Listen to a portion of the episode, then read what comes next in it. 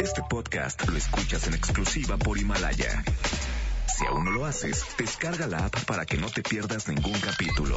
Himalaya.com. No importa cómo estés, siempre puedes estar mejor. Mejor, mejor. Con Gaby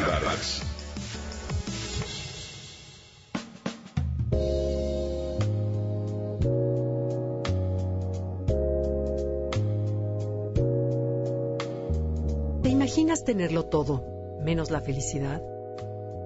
Al hablar de tenerlo todo, defino todo como belleza, inteligencia, dinero, y no solo eso, también una bella casa en la mejor zona de la ciudad y decorada con un gusto experto, un marido atractivo y socialmente considerado, un trabajo bien pagado y que ama. Todo es todo, menos la felicidad. Te hablo de la más reciente novela de Lucía Echeverría de Asteneiza, ¿Por qué el amor nos duele tanto?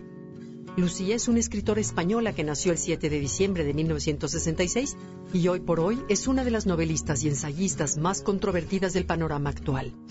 Es ganadora del Premio Nadal con la novela que significó su irrupción en las letras. Beatriz y los cuerpos celestes, una clara visión de la situación de la mujer,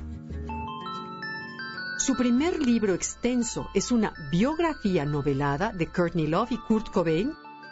Su primera novela, Amor, Curiosidad, Prosa y Dudas, que provocó controversia al contener frases completas de la novela Prozac Nation.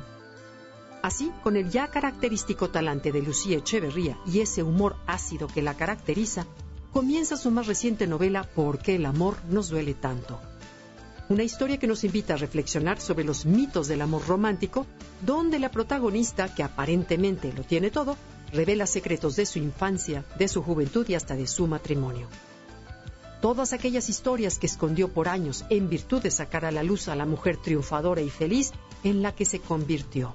Esta historia entre novela y libro de autoayuda descubre los sentimientos más profundos de la protagonista y revela de manera franca sus miedos e inseguridades.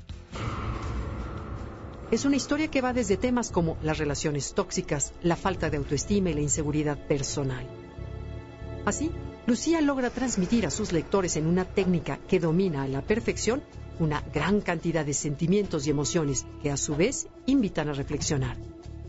¿Por qué el amor nos duele tanto? Es una historia profunda en la que Echeverría deja entrever ese estilo inteligente y divertido, pero al mismo tiempo incómodo, lleno de dolor y vacío. De acuerdo con Echeverría, en la novela se narra una historia de depresión sonriente, aquella en la que el individuo deprimido trata a toda costa de ocultar su estado tras una máscara de felicidad.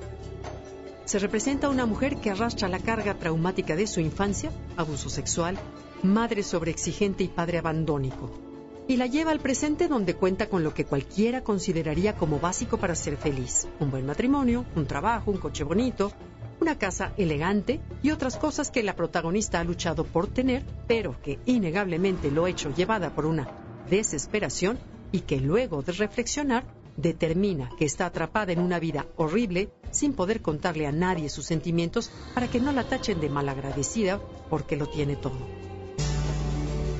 Mientras más se esfuerza por ser feliz, más se deprime y por ello cae a un pozo sin fondo. Te sugiero su lectura en este mes de amor y la amistad, sin duda alguna, es un texto que te llevará a conceptualizar el amor romántico de otra manera.